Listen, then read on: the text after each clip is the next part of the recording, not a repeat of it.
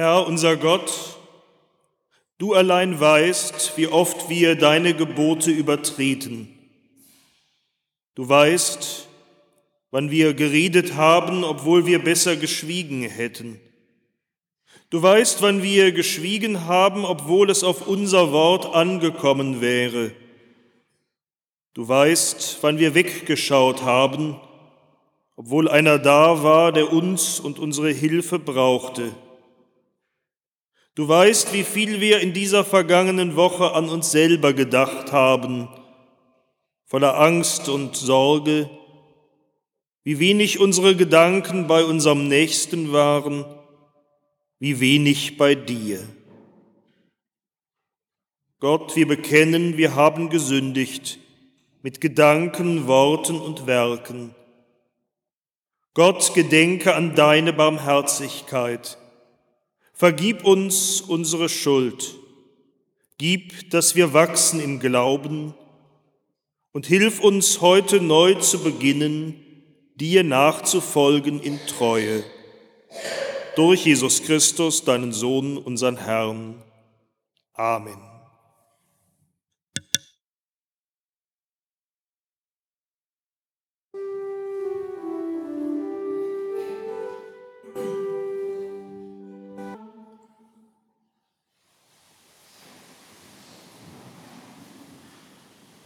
Der heutige zweite Sonntag der Passionszeit gehört von seiner Liturgie und seinen Lesungen her sicher zu den ernstesten Sonntagen des ganzen Kirchenjahres. Das Orgelvorspiel, finde ich, hat das heute schon ganz wunderbar aufgenommen. In den Lesungen hören wir nun von einem Weinberg, zweimal in der alttestamentlichen Lesung und im Evangelium dann wieder. Eigentlich ist ein Weinberg etwas Wunderschönes, aber wenn er gar keine Frucht bringt oder wenn der Weinberg zum Ort schrecklicher Gewalt und brutaler Verbrechen, von Mord und Totschlag wird, dann wohl nicht. Der Weinberg, von dem uns heute erzählt wird in den Lesungen, ist ein solcher. Und so soll er zum Bild werden, zum Bild für das Miteinander der Menschen vor Gott und doch ohne ihn, ohne auf sein Wort zu hören. Und dieses Bild soll uns auch ein Spiegelbild sein für unser eigenes Leben. Hören wir zunächst die erste Lesung aus dem Buch des Propheten Jesaja im Alten Testament im fünften Kapitel.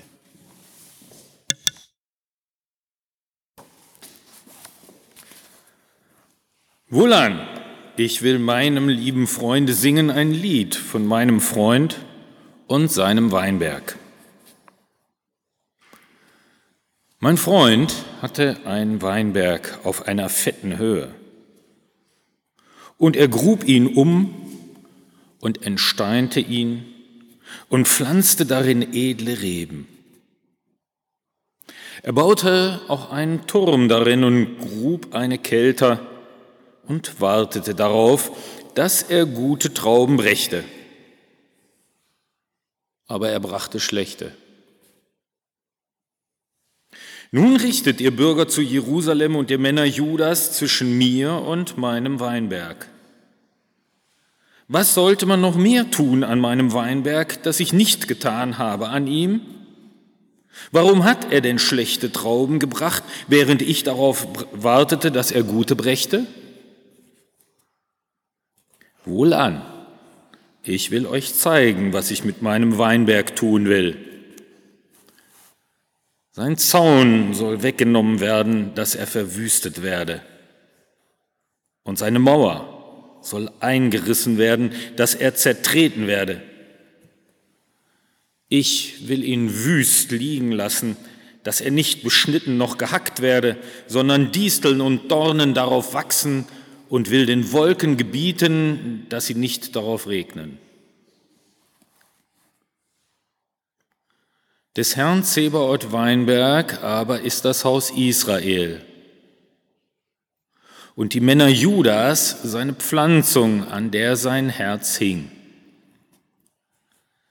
Er wartete auf Rechtsspruch. Siehe, da war Rechtsbruch. Auf Gerechtigkeit. Siehe, da war Geschrei über Schlechtigkeit.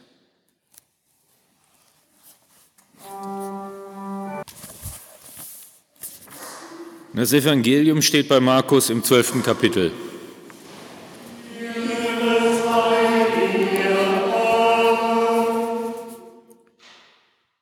Jesus fing an, zu den hohen Priestern und Schriftgelehrten in Gleichnissen zu reden.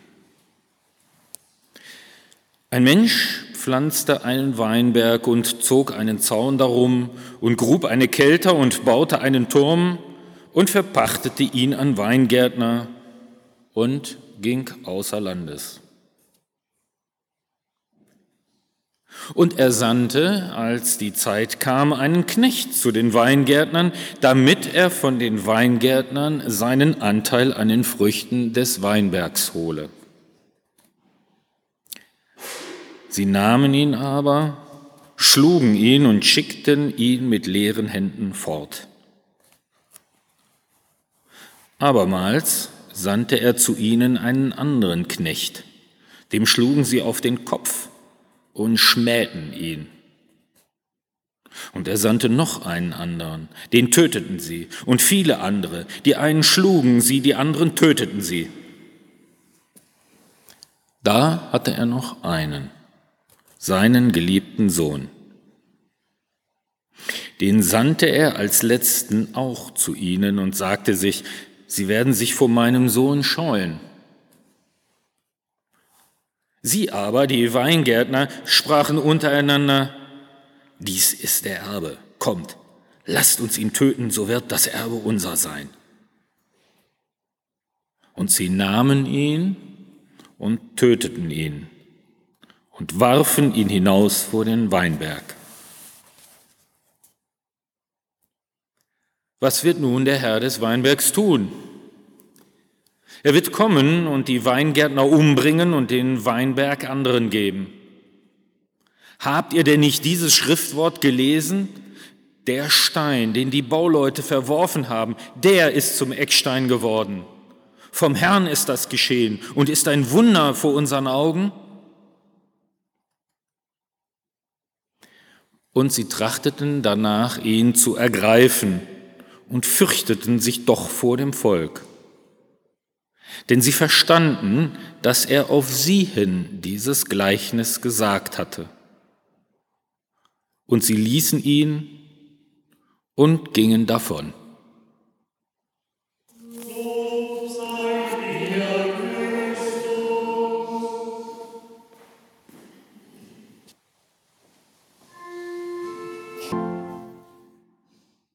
Die Gnade unseres Herrn Jesus Christus und die Liebe Gottes und die Gemeinschaft des Heiligen Geistes sei mit euch allen. Amen. Zur Predigt hören wir einen Abschnitt aus dem Matthäusevangelium, ein kurzes Gespräch, das Jesus mit seinen Gegnern führt. Es ist aufgeschrieben bei Matthäus im zwölften Kapitel. In jenen Tagen sprachen einige von den Schriftgelehrten und Pharisäern zu Jesus, Meister, wir wollen ein Zeichen von dir sehen. Jesus aber antwortete und sprach zu ihnen, ein böses und ehebrecherisches Geschlecht fordert ein Zeichen, und es wird ihm kein Zeichen gegeben werden, außer dem Zeichen des Propheten Jona. Denn wie Jona drei Tage und drei Nächte im Bauch des Fisches war, so wird der Menschensohn drei Tage und drei Nächte im Herzen der Erde sein. Die Leute von Ninive werden auftreten beim Gericht mit diesem Geschlecht und werden es verdammen. Denn sie taten Buße nach der Predigt des Jona, und siehe, hier ist mehr als Jona. Herr, heilige uns in deiner Wahrheit, dein Wort ist die Wahrheit. Amen. Verehrter Gott, gib mir ein Zeichen, dass gar nichts ohne dich geschieht. Ich möchte einem Sternbild gleichen, das sanft mir leuchtet wie ein Lied. So dichtet oder man muss ja wohl sagen, so betet die Dichterin Rose Ausländer in einem ihrer Gedichte. Verehrter Gott, gib mir ein Zeichen. Liebe Schwestern und Brüder, dass Menschen Gott um ein Zeichen bitten, dass er nicht nur irgendwie da ist, sondern dass nichts, was geschieht, ohne ihn geschieht.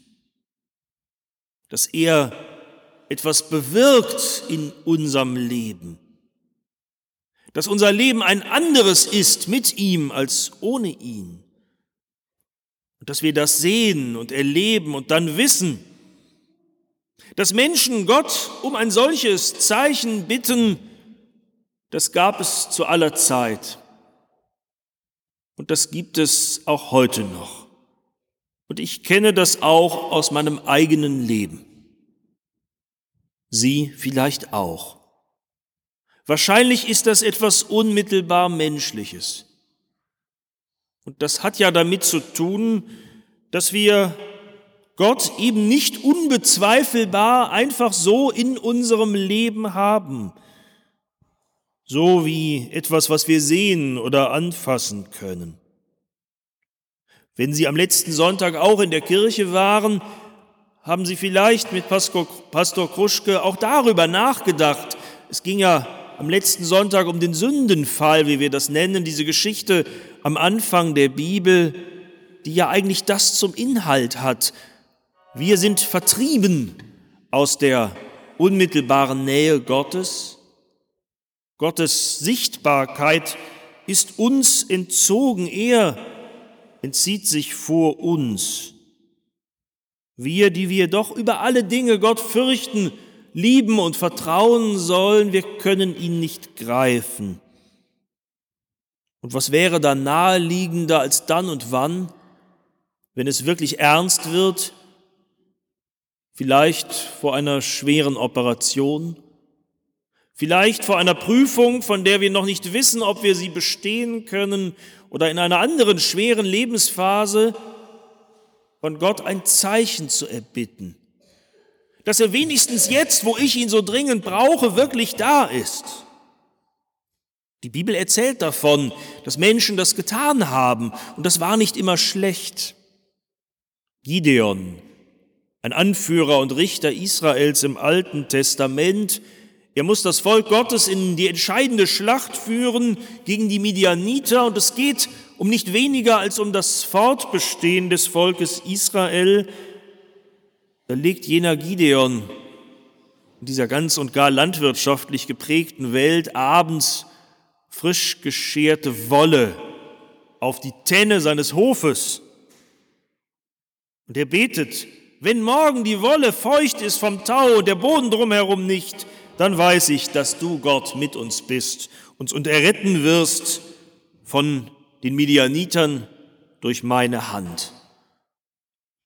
Und dann wird er am anderen Morgen wach, voller Aufregung, und er läuft auf die Tenne und er fühlt nach, und dann steht in der Bibel, er kann die Wolle ausbringen, so feucht ist sie. Und drumherum ist alles trocken. Ein Zeichen, ein Wunder, aber ohne dass die Bibel das direkt kritisieren will, sie erzählt, das reicht nicht. Und wenn es Zufall war? Und Gideon muss dasselbe noch einmal tun. Und jetzt betet er, es soll umgekehrt sein. Die Wolle soll trocken bleiben und drumherum der Boden, der soll nass sein, feucht vom Tau. Und auch das geschieht. Und dann kann er das Volk in die Schlacht führen. Aber diese Erzählung zeigt doch auch, selbst das wunderbarste Zeichen ist immer ambivalent. Eine letzte Sicherheit lässt sich niemals von Gott erzwingen, denn der Zweifel ist immer größer. Verehrter Gott, gib mir ein Zeichen. Nun wird auch im Evangelium erzählt, dass Menschen zu Jesus kommen und ihn genau darum bitten, Meister, wir wollen ein Zeichen von dir sehen. Sind die Pharisäer und Schriftgelehrten, Jesu Dauergegner, Jesu Sparring-Partner, hätte ich bald gesagt. Das ganze Evangelium übertreten sie auf und bringen immer wieder ihren Gegensatz zu Jesus in Gespräche hinein, in Worte. Als wollten sie, dass damit ein, es, dass damit ein Ende hat. Meister, wir wollen ein Zeichen von dir sehen, damit wir wirklich glauben können, dass du es bist. Nun kann man diese Bitte sehr dreist finden, denn wenn man es nachliest im Evangelium, hat Jesus zu diesem Zeitpunkt schon viele Kranke geheilt. Und auf derselben Seite der Bibel wird vorher berichtet, dass er einen heilt, der zugleich blind war und stumm. Und dennoch, aus der Logik der Gegner heraus, kann man diese Bitte zumindest nachvollziehen. Dass Jesus Wunder tun kann, haben sie wohl gesehen. Aber wer sagt, dass er diese Wundertaten wirklich in der Kraft Gottes vollbringt, dass da nicht eine ganz andere Macht gegen Gott gerichtet ihre Hände im Spiel hat und alle an der Nase herumführt. Dieser treibt die Dämonen aus, nicht anders als durch Beelzebul, den obersten der Dämonen so raunen seine Gegner. Und wieder zeigt sich, alle Zeichen sind ambivalent. Es könnte auch immer anderes bedeuten. Die letzte Sicherheit im Blick auf Gott, die letzte Sicherheit, dass er es ist, der wirkt, dass ich es wirklich mit ihm zu tun habe, die gibt mir kein Wunder und kein Zeichen dieser Welt. Ob das der Grund ist, warum Jesus die Zeichenforderung seiner Gegner ablehnt? Jesus antwortete und sprach, ein böses und ehebrecherisches Geschlecht fordert ein Zeichen, und es wird ihm kein Zeichen gegeben werden, außer dem Zeichen des Propheten Jona. Denn wie Jona drei Tage und drei Nächte im Bauch des Fisches war, so wird der Menschensohn drei Tage und drei Nächte im Herzen der Erde sein. Das Zeichen des Jona, auf das Jesus seine Gegner nun verweist und das er gewissermaßen am eigenen Leib mit seiner eigenen Lebensgeschichte wiederholen will. Es ist ja eigentlich gar kein Zeichen. Jona war weg, er war verschwunden, vom Fisch verschluckt, und so sagt Jesus, wird es mit ihm sein. Er wird abtauchen. Drei Tage und drei Nächte wird er im Herzen der Erde sein. Tot, begraben, verschwunden. Das soll ein Zeichen sein? Es ist eher ein Anti-Zeichen. Nichts wird es von ihm zu sehen geben. Nun kann man sagen, es sind aber nur drei Tage. Und dann wird etwas geschehen, was all dies vergessen machen wird. Er wird wiederkommen, er wird sichtbar erscheinen als Auferstandener, als Lebendiger, als der, der den Tod besiegt. Und dieses Wunderzeichen wird locker alle Zweifel toppen. Dann werden endgültig seine Feinde auf die Knie fallen. Dann wird endgültig alle Gegnerschaft zu Ende sein. Dann werden sie alle bekennen müssen, dass er der Christus ist der Sohn des lebendigen Gottes. Aber wir wissen, so ist es nicht gekommen. Jesus ist auferstanden. Aber die Botschaft, dass er lebt, die Botschaft von seiner Auferstehung, sie hat nicht all seine Gegner überzeugen können. Die allermeisten von ihnen blieben weiter seine Gegner. Einer wie Paulus war ein Wunder, aber die anderen, sie bekämpften auch weiter den christlichen Glauben und nun erst jetzt. Und die Gegner sind nicht verstummt, bis heute nicht. Und sie werden nicht verstummen, auch dann, wenn wir aufs neue Ostern gefeiert und die Auferstehung verkündet haben.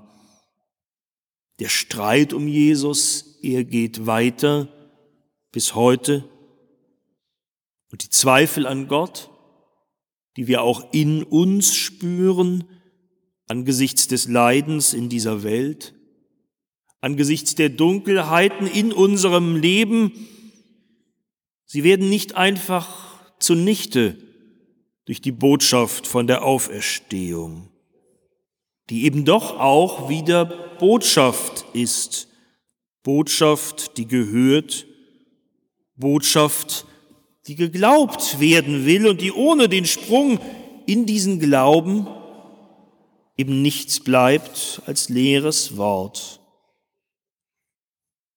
Und so bleibt das Zeichen, dass Christus auch heute unserer Sehnsucht nach Beweisen entgegenstellt, das Kreuz. Das Kreuz, das eben erst einmal und auf den ersten Blick nichts anderes beweist, als dass die Welt schrecklich ist und dass Menschen zu dem Schlimmsten fähig sind und nicht zurückschrecken vor dem Leiden ihrer Mitmenschen. Nichts beweist das Kreuz außer unsere Abgründe und weist doch hin auf den, der hineingekommen ist in eben diese Abgründe, um mitten unter uns zu sein. Weist hin auf den, der sich hineingestellt hat in unsere Geschichten von Rechtsbruch und von Schlechtigkeit, angefangen am Weinberg von Jerusalem und noch nicht zu Ende in Herne und nicht zu Ende in Syrien. Weist hin auf den, der da ist, verborgen, um bei uns zu sein im Leiden auch, wenn wir es oft nicht spüren, um an unserer Seite zu sein, um mitzuleiden, mitzusühnen, mit zu ertragen, was für uns alleine kaum zu ertragen ist.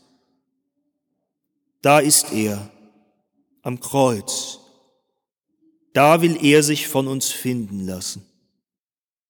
Wenn wir ihn aber gefunden haben, oder besser, wenn er sich hat finden lassen von uns, dann kann es geschehen, dass wir nicht anders reagieren als damals die Menschen in Ninive, nachdem sie die Predigt des Jona gehört hatten. Sie taten Buße. Oder, was dasselbe ist, Sie kehrten um von ihren bösen Wegen.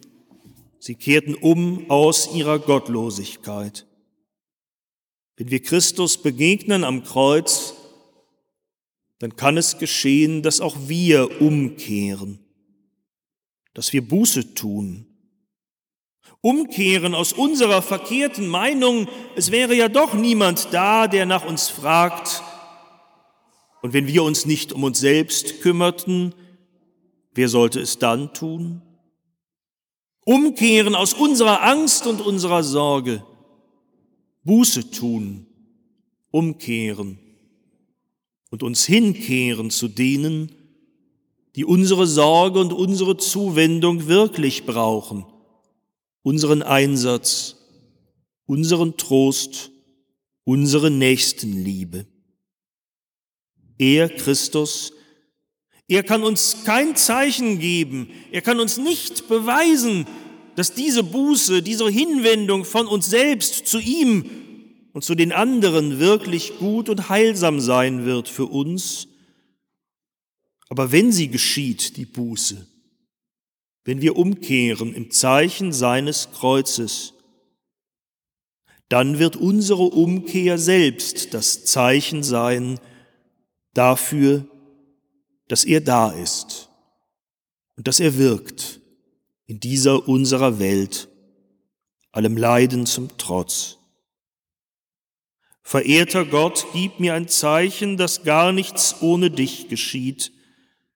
Ich möchte einem Sternbild gleichen, das sanft mir leuchtet wie ein Lied. Amen.